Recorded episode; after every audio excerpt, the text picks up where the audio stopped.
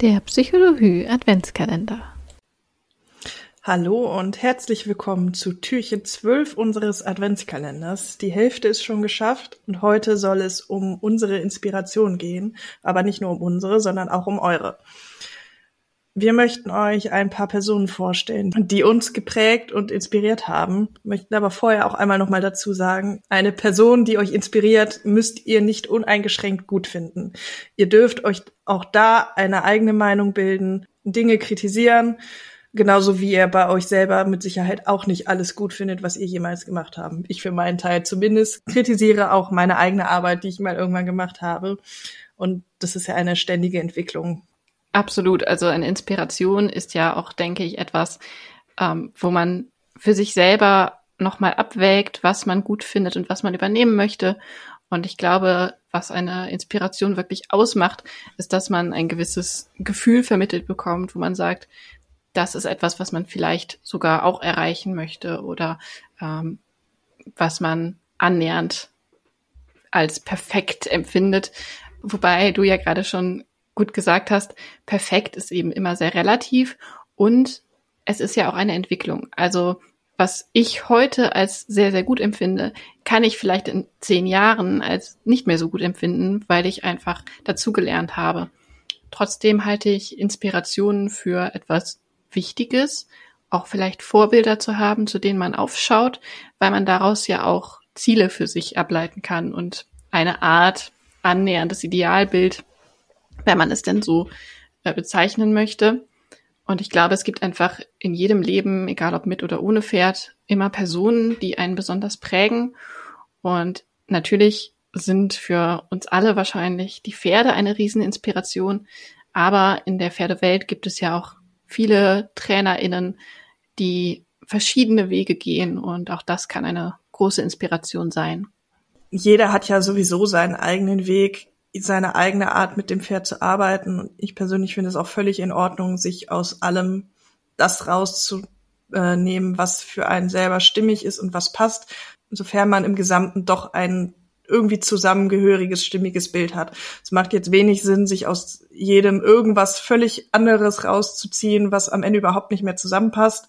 Irgendwie sollte ein bisschen System schon dahinter stecken, aber man kann natürlich auch einzelne Faktoren einzelner Leute gerne in seine Arbeit einfließen lassen, wenn sie zu dem eigenen Gesamtbild passt. Auf jeden Fall. Und ich denke, solange man nicht jeden Tag seine Methode wechselt und einfach insgesamt stringent bleibt bei dem, was man tut, ist es doch auch total legitim, sich überall genau diese Inspiration eben zu holen und auch mal etwas auszuprobieren. Ja, dann kommen wir doch mal zu den Personen, die uns inspiriert und geprägt haben. Denn die erste ist für uns beide die gleiche. Wir sind zusammen in die gleiche Reitschule gegangen und es war eine Reitschule, die eben nicht dem klassischen Bild einer Reitschule entsprach.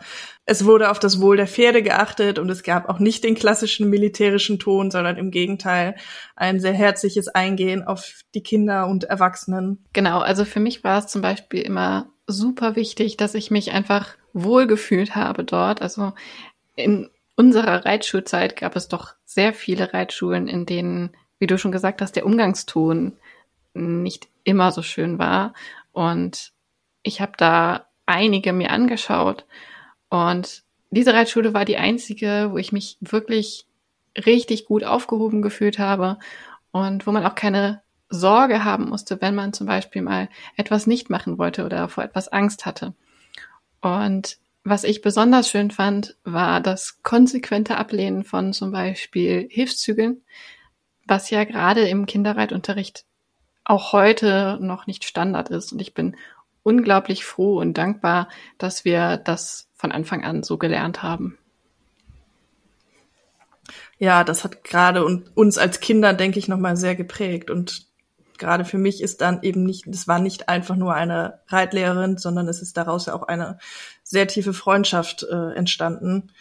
Und auch für mich in der Position, wenn ich meine Reitschulkinder unterrichte, merke ich, wie sehr mich das beeinflusst, wie sehr mich das geprägt hat, auch in meiner eigenen Art zu unterrichten, dass innere Bilder immer wieder ein Thema sind, dass die Grenzen der Kinder zu jedem Zeitpunkt akzeptiert werden, dass man sie natürlich motiviert, sich auch mal zu überwinden, sich was zu trauen, aber wenn ein Kind wirklich Angst hat, dass es nicht gezwungen wird, dass es jetzt galoppieren muss oder sowas zum Beispiel, was es ja in einigen Reitschulen auch immer noch gibt, was in meinem Unterricht, sowohl den ich früher als Kind bekommen habe, als auch in dem, den ich heute mache, aber niemals ein Thema wäre.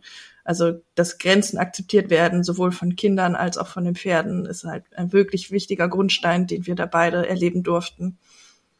Absolut. Und ich glaube, das zählt im Grunde genommen dazu, aber auch, dass man wirklich die eigenen Ambitionen zwar haben darf, aber eben immer in dem Rahmen, dass es für das Pferd nicht schädlich ist. Und das fand ich total schön. Also ich für meinen Teil bin zum Beispiel noch nie ein Turnier gegangen. Ich halte Turniere oder TurnierreiterInnen nicht für per se irgendwie pferdeunfreundlich oder so. Das muss ich jetzt mal dazu sagen. Aber für mich war es eben schön, dass es da diesen Druck nie gab, dass man ein Turnier gehen müsste oder so. Also wir haben zwar zusammen damals noch das kleine und das große Hufeisen gemacht. Und das war so der einzige, die, der einzige Zeitpunkt, wo es mal einen gewissen Leistungsdruck gab. Aber selbst das war immer total herzlich und auf einer super entspannten Ebene. Und ja, mich hat das auch als Mensch einfach sehr geprägt, glaube ich, die Zeit und auch der, der Umgang mit Pferd und Mensch.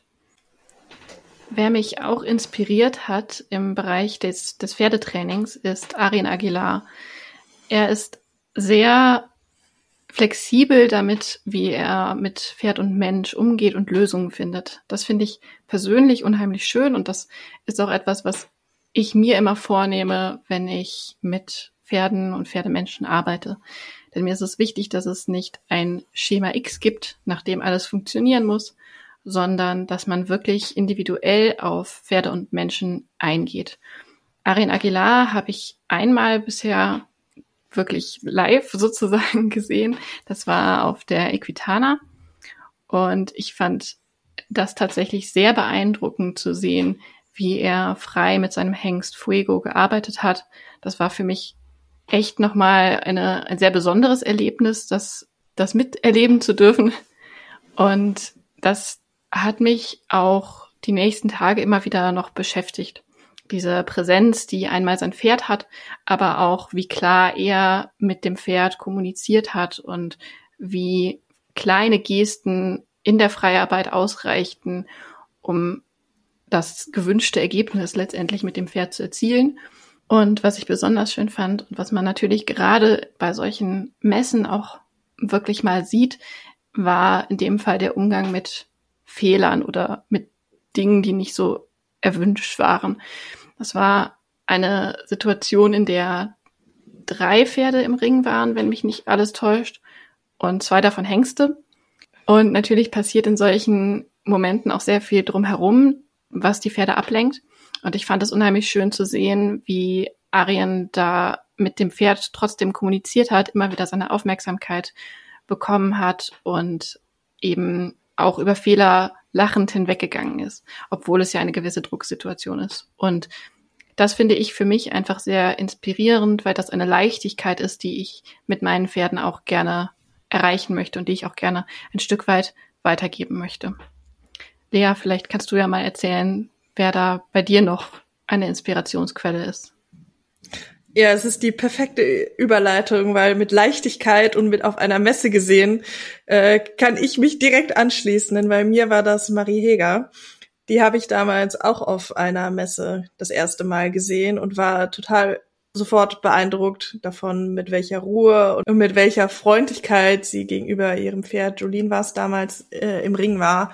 Und dass eben nicht dieser Zwang da war, es ist eine Show, es muss jetzt funktionieren, sondern mit wie viel Verständnis sie da mit ihrem Pferd war. Und es war trotzdem leicht und es hat funktioniert, aber ohne diesen Zwang, es muss funktionieren. Dementsprechend ähm, bin ich auch unter anderem bei Marie in der Ausbildung gewesen zur Pferdeverhaltenstrainerin, also zusammen bei Marie und ähm, Vivian Gabor und habe mit Marie zum Beispiel auch den einen oder anderen Kurs hier bei mir zu Hause schon organisieren können. War zweimal, zuletzt jetzt auch im September nochmal bei ihr, um dort von ihr zu lernen. Und es ist jedes Mal wieder sehr beeindruckend, mit welcher Ruhe und Leichtigkeit sie eben mit den Pferden arbeitet. Dementsprechend freut es mich auch sehr, dass sie eine Folge für unseren Podcast Adventskalender jetzt beigesteuert hat, die ihr letzte Woche ja schon gehört habt.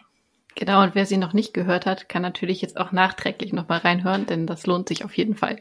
Hast du denn noch eine Person, die dich inspiriert hat, die du noch hier nennen möchtest? Ja, tatsächlich schon. Das ist jetzt erst in den letzten Jahren für mich entstanden, denn ich habe mich lange nicht mit dem Klickertraining auseinandergesetzt, aber wer mich kennt, weiß, dass das mittlerweile ein großer Bestandteil meiner Arbeit ist. Und gerade dafür hat mich Nina Steigerwald sehr inspiriert. Sie macht wirklich ganz tolle Sachen mit ihren Pferden im Medical Training, Cooperative Care Training. Also da geht es darum, dass das Pferd eben mitentscheiden kann, ob es gewisse Handlungen an sich ausführen lassen möchte oder nicht. Und zum Beispiel auch das Wippentraining ist etwas, das bei Nina Steigerwald eben immer wieder ein Thema war und was ich mittlerweile ja auch angefangen habe, hat vielleicht der ein oder andere in meiner Instagram Story oder in meinem Beitrag mal gesehen. Und ich finde das total schön, dass eben das Pferd da einen so hohen Stellenwert hat, dass es sogar dieses deutliche Mitspracherecht bekommt. Und da Nina Steigerwald eben für mich so die erste Person war, über die ich mit dem Klickertraining in Kontakt gekommen bin und auch mit so ungewöhnlicheren Trainingsmethoden, würde ich sagen, dass sie in dem Bereich so meine größte Inspiration war und auch immer noch ist. Ja, sehr schön. Da haben wir doch einige Namen hier nennen können, die ihr euch natürlich gerne auch mal ansehen könnt. Jetzt interessiert uns aber auch, wer hat denn euch inspiriert? Zeigt uns doch gerne bei Instagram, welche Personen euch in eurem Leben mit den Pferden inspiriert haben. Egal, ob es Trainer sind oder vielleicht Menschen, die die Pferdehaltung besonders gestalten oder was euch sonst so einfällt. Wir sind da sehr gespannt drauf, wer euer Leben geprägt hat und euer Verständnis für das Pferd inspiriert hat. Nutzt gerne die Vorlage in unseren Stories dafür. Ihr findet uns auf Instagram unter Begegnung Pferd und Lea Schneider Pferdetraining. Markiert uns auch gerne in euren Stories und nutzt den Hashtag Psychologie. Dann sehen wir auch alles und können das in unseren Stories reposten. Wir freuen uns, wenn ihr mitmacht und wir eure Inspiration sehen dürfen und hoffen, ihr seid morgen beim nächsten Türchen auch wieder mit dabei. Tschüss!